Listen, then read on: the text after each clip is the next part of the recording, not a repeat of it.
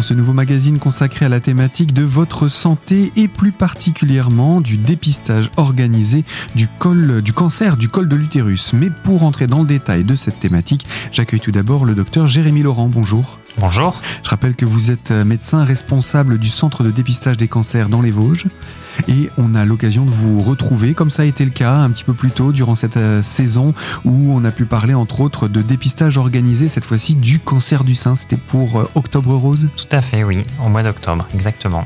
Et là, on continue de parler de cancer féminin puisqu'il y a eu, euh, c'était pour la fin de ce mois de janvier, la semaine de prévention du cancer du col de l'utérus. C'est comme ça que ça se présente? C'est ça, oui, c'est la semaine européenne de prévention du cancer du col de l'utérus, donc qui est menée chaque année depuis maintenant un peu plus de 15 ans où euh, on aborde justement la thématique euh, voilà du, cancer du col et ça nous permet d'aborder ben, nous le sujet du dépistage mais également le sujet de la vaccination. Eh bien, tout cela, on va entrer un petit peu plus dans le détail d'ici euh, quelques instants. Tout d'abord, le cancer du col de l'utérus, ça représente combien de femmes? Est-ce qu'on a quelques chiffres là-dessus? Oui, alors en France, chaque année, on estime qu'il y a 3000 nouveaux cas de cancer du col de l'utérus et à peu près 1000 décès chaque année.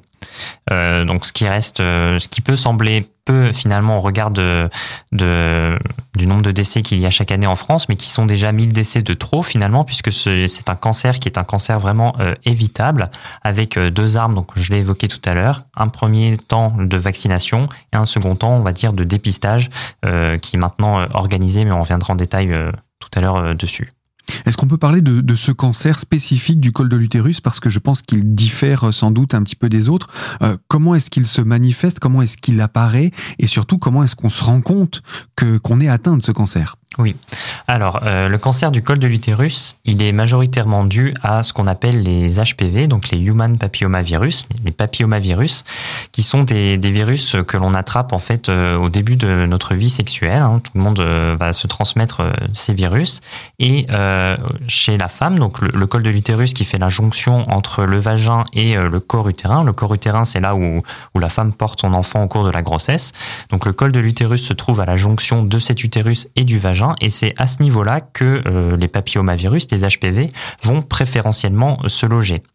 Et euh, chez certaines femmes, ces euh, papillomavirus qui infectent en fait les cellules vont dégrader en quelque sorte ces cellules et pouvoir provoquer dans certains cas des lésions précancéreuses, voire à terme un, un cancer en fait au niveau du col. Mais on ne se rend pas compte de toutes ces étapes-là. Non, tout à fait.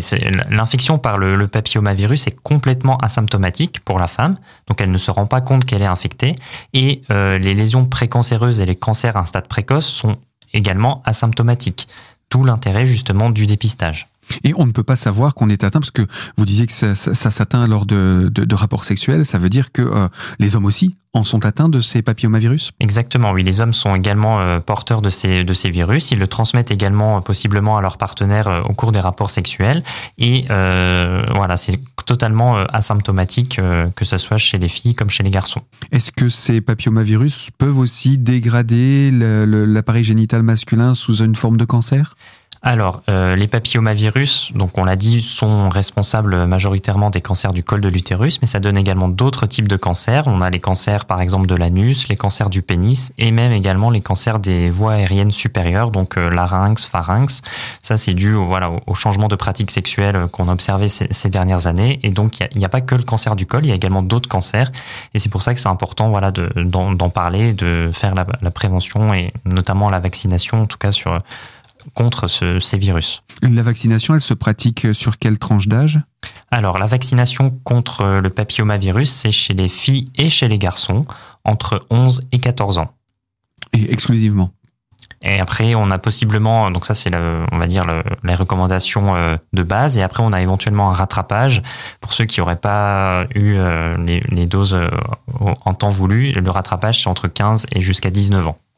Mais de toute façon, on ne peut pas savoir si on en a un. Il n'y a pas de possibilité de d'être dépisté justement de ces de ces de ces papillomavirus?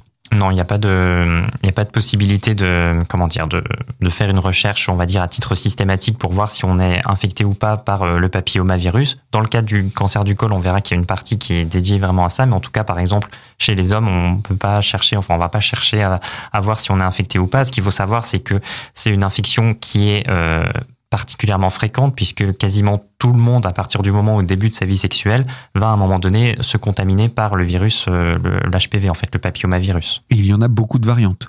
C'est ça, oui. Il y a à peu près, euh, je crois, 200 virus euh, différents.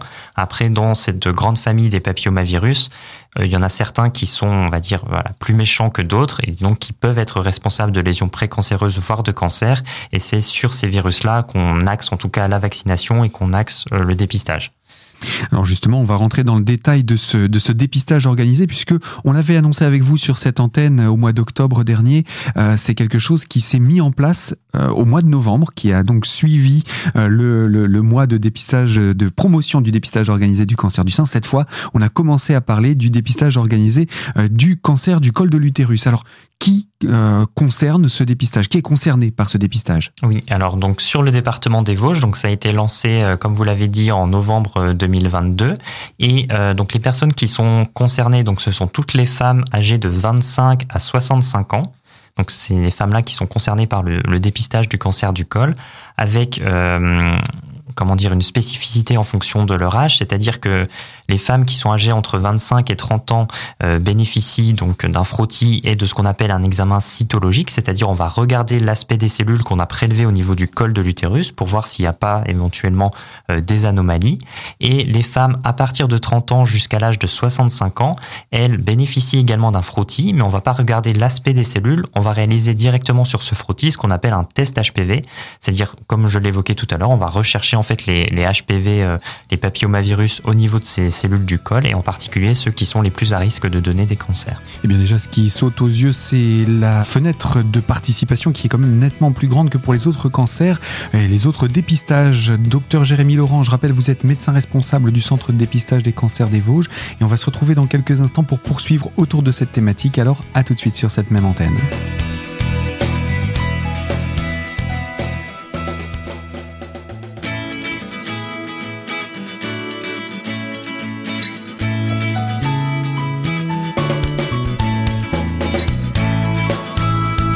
Deuxième partie de ce magazine consacré à votre santé, on parle de dépistage des cancers et plus particulièrement du cancer du col de l'utérus dont le dépistage organisé a été mis en place depuis le mois de novembre.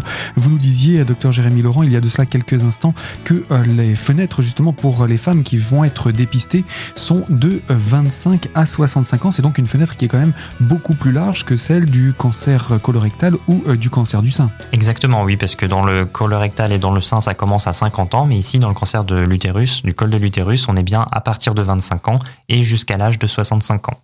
Est-ce qu'il y a une, euh, un, un, besoin justement de mobiliser les femmes autour de ce dépistage organisé, sachant qu'en règle générale, une femme est suivie par son gynécologue tout au long de, de sa vie sexuelle? Exactement. Alors en fait, on a, euh, on va dire, des enjeux à deux tranches d'âge particulières. La première, on va dire les femmes aux alentours de 25-30 ans qui n'ont pas forcément eu déjà de grossesse ou de besoin de contraception, donc qui n'ont pas forcément euh, consulté un, professionnel, mais qui sont déjà à risque puisque ayant eu par exemple des rapports sexuels et donc du coup potentiellement contaminés par, les HPV. Donc ces femmes-là, faut qu'on arrive à les, les intégrer dans le dispositif pour qu'elles prennent part régulièrement euh, au dépistage et donc du coup euh, qu'on puisse repérer d'éventuelles lésions euh, précancéreuses. Et on a également un sujet sur les femmes après la ménopause, à partir de 50 ans, puisque beaucoup de femmes n'ont plus de suivi gynécologique ou très moins régulier, on va dire, que pendant leur période de grossesse, par exemple. Et ces femmes-là restent quand même à risque, puisque je rappelle que ça va jusqu'à l'âge de 65 ans. Donc les femmes, après la ménopause, doivent continuer à faire le dépistage. Alors le dépistage, lui, s'arrête à 65 ans. Est-ce que ça veut dire qu'il y a beaucoup moins de risques de cancer à passer cet âge-là? Il y a moins de risques de cancer effectivement après 65 ans. Après, le risque zéro n'existe pas, c'est-à-dire que une patiente qui a éventuellement des symptômes ou ce genre de choses doit consulter bien évidemment son médecin et faire les examens appropriés. Alors on va parler de ce dépistage organisé maintenant, les étapes, comment il se passe? Vous l'avez dit, à partir de, de, novembre, les premiers courriers ont été envoyés aux, femmes du département pour les inviter à venir faire ce dépistage. Mais euh, quelles sont les étapes? Donc déjà, il y a ce courrier, c'est ça. Donc euh, nous, on identifie donc au niveau du centre de dépistage les femmes qui ne sont pas à jour de leur frottis. Hein. On reçoit l'information de la caisse d'assurance maladie et donc ces femmes-là qui n'ont pas eu de frottis dans les délais impartis sont invitées, c'est-à-dire elles reçoivent une invitation à leur domicile euh, qui les invite justement à prendre, rendez-vous avec un professionnel de santé pour réaliser ce dépistage. Et euh, à partir donc de cette invitation, elles, donc, elles peuvent entrer dans le processus de dépistage en allant chez le, professionnel concerné. Alors, vous dites que euh, si elles n'ont pas fait de frottis depuis un, un, un, délai, ça veut dire que dans le cadre du suivi gynécologique d'une femme, il y a des frottis de manière régulière qui sont programmés ou pas? Il y a certaines, euh, certaines patientes qui, voilà, qui avaient un suivi gynécologique avec des frottis de dépistage, puisque ça existait déjà avant que, que le dispositif soit euh, généralisé et organisé. Euh, donc il y a certaines femmes qui avaient déjà un suivi gynécologique sur ce plan-là qui était totalement optimal, et il y en a d'autres justement qui n'avaient pas ce suivi adapté. Et l'idée, c'est de pouvoir cibler ces femmes-là pour justement les réintégrer dans le circuit de dépistage et du coup la prévention du cancer du col. Donc on a la lettre et on va chez son gynécologue ou chez un gynécologue prédéfini alors, avec l'invitation, la patiente peut se rendre chez le gynécologue et le praticien de son choix. Donc, ça peut être, comme je viens de le dire, un gynécologue. Ça peut être éventuellement un médecin généraliste qui euh, parfois euh, réalise des prélèvements, des frottis euh, cervico-vaginaux. On en a quelques-uns sur le département. Mais ça peut être également une sage-femme. Donc ça, laisse une fenêtre même assez large pour trouver le, praticien qui convient. Exactement, oui. Donc avec cette invitation, elle se rend chez son praticien et le praticien va réaliser donc euh, le frottis euh, au niveau du col pour récupérer un peu des, cellules au niveau du col. Et ce qu'il est important euh, que le praticien fasse avec l'invitation, c'est d'utiliser les étiquettes qui sont présentes sur l'invitation pour les coller sur les prélèvements de façon à ce que la patiente bénéficie de la prise en charge à 100% du dépistage. Et, ça, c'est important à préciser, c'est que toutes les étapes qu'on a présentées depuis la lettre sont prises en charge à 100%. C'est ça. Il y a juste, donc la consultation est remboursée au tarif habituel par l'assurance maladie. En revanche, tout ce qui est le frottis et l'analyse du frottis sont pris en charge à 100% par l'assurance maladie. Et donc, du coup, les femmes n'ont pas avancé ces frais-là. Donc ça c'est important aussi à rappeler que c'est une une démarche qui veut euh, le, le, le, faire cette recherche de la manière la plus efficace possible pour pouvoir permettre à ces femmes de vivre sereinement. On va reparler d'ailleurs de cela dans quelques instants. Une fois que l'analyse est faite entre guillemets que le prélèvement pardon est fait, euh, la, la femme récupère le prélèvement ou c'est le médecin qui se charge de le transmettre? Comment ça se passe? Quelles sont les étapes? Euh, du coup, une fois que le prélèvement a été fait et analysé, généralement le médecin est informé euh, donc euh, du résultat de ce de ce frottis. Donc soit tout est normal et à ce moment-là la patiente ben, reste dans le dans le circuit du dépistage et sera réinvitée dans le délai imparti pour à nouveau participer à la prochaine campagne de dépistage. Si jamais il y a des anomalies qui sont détectées et anomalie ça veut dire quoi? Ça veut pas dire nécessairement cancer du col de l'utérus. Ça peut être juste des lésions on, peut dire précancéreuses, ou en tout cas des lésions qui euh, nécessitent une surveillance plus rapprochée que ce qu'on aurait pu laisser euh, faire en, temps normal. Et donc à ce moment-là, bah, la femme est recontactée par, son, par le professionnel de santé et lui est proposé le suivi adapté à sa situation. Ce sont déjà des choses qui se pratiquent dans le cadre du, du cancer du sein et du cancer colorectal, colorectal, il me semble. Tout à fait, oui. À partir du moment où on a un dépistage qui est positif, le, donc ça veut dire qu'on a potentiellement identifié quelque chose d'anormal. On va dire un risque, tout Exactement. Euh, à ce moment-là, la, la, patiente ou le patient est orienté euh, vers une filière de soins et est pris en charge spécifiquement euh, dans ce cadre-là. Alors, dans ce cadre justement de, de, de, ces prélèvements, euh, quand un prélèvement est positif à l'heure actuelle, enfin, qu'on détecte des anomalies, euh, il y a combien de cas qui s'avèrent être des, des cellules cancéreuses ou des, des, des cancers avérés? Est-ce qu'on a une, un ordre d'idée? Euh, bah, C'est difficile à répondre. Après, dans la majorité des cas, heureusement, ce qu'on va découvrir, ce sont des lésions qu'on appelle précancéreuses, c'est-à-dire on, on avait le, le virus virus qui s'est développé au niveau du col, qui a atteint certaines cellules, qui a dégradé certaines cellules. Donc du coup, on, prend en charge euh, la patiente euh, bah, soit avec des actes, euh, on va dire, chirurgicaux, soit une surveillance plus rapprochée. Dans la majorité des cas, ça suffit.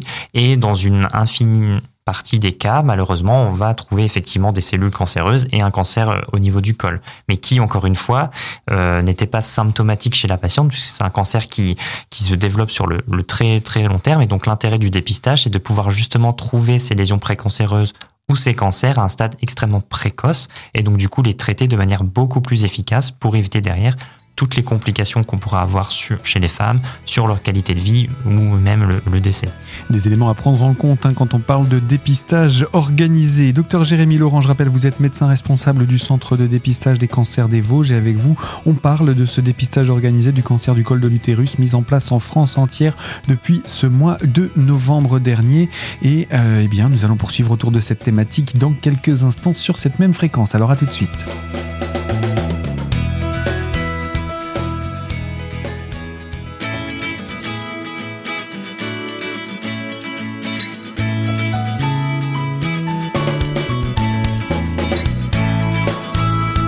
Troisième partie de ce magazine consacré à la thématique de votre santé et plus particulièrement autour du dépistage organisé du cancer du col de l'utérus. Nous sommes pour cela en compagnie du docteur Jérémy Laurent, médecin responsable du centre de dépistage des cancers des Vosges.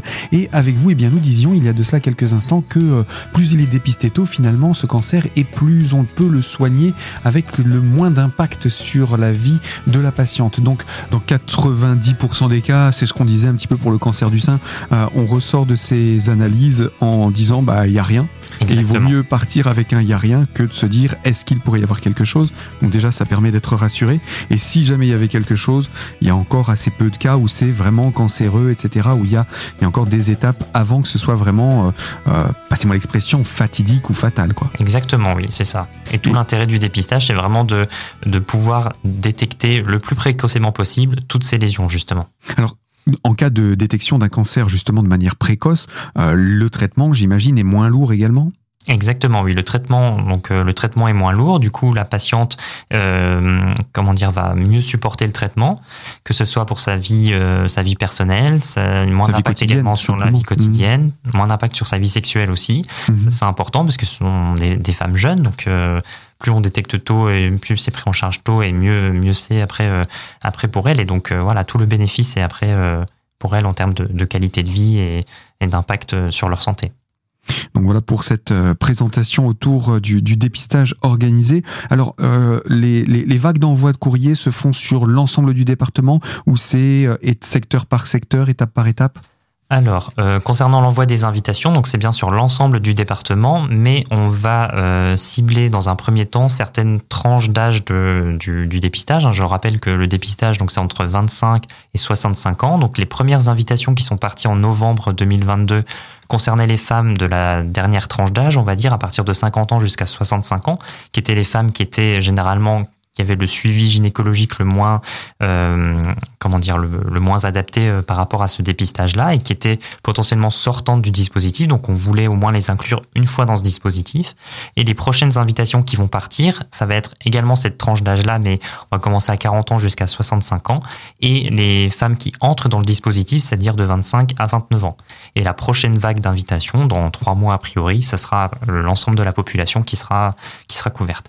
Et encore une fois, l'invitation est envoyée aux patientes, aux femmes pour qui on n'a pas d'informations sur la réalisation d'un dépistage dans les délais euh, euh, recommandés. Alors, ce qu'il faut rappeler aussi, c'est que le dépistage, euh, comme pour le cancer du sein, comme pour le cancer colorectal, le dépistage organisé a lieu toute l'année. Il n'y a pas une période prédéfinie. Ce n'est pas parce qu'on va parler de euh, mars bleu ou octobre rose qu'il y a un mois dédié à ça. Ce sont des mois qui servent plutôt à, à promouvoir la mise en avant, la mise en place du dispositif pour permettre au plus grand nombre d'en bénéficier. Tout à fait, oui. Le dépistage a lieu toute l'année. Nous, au centre, au centre de dépistage des cancers, on, voilà, on donne de l'information auprès des professionnels et des patientes toute l'année. Elles peuvent recevoir leur invitation euh, également bah, toute l'année par courrier. Et si jamais elles ont un, problème avec leur invitation ou une question euh, par rapport à ce dépistage, euh, qu'elles n'hésitent pas à, nous contacter, à nous appeler. En tout cas, on sera toujours voilà, présent pour leur répondre et pour les orienter de la meilleure manière qui soit. Est-ce qu'il est prévu, euh, comme je le citais un petit peu plus tôt, tout comme euh, Mars Bleu pour s'occuper du cancer colorectal, Octobre Rose pour s'occuper du cancer du sein, on a entendu aussi parler de Septembre en Or pour les cancers euh, des enfants. Est-ce qu'il est prévu un mois de promotion du dépistage organisé du cancer du col de l'utérus?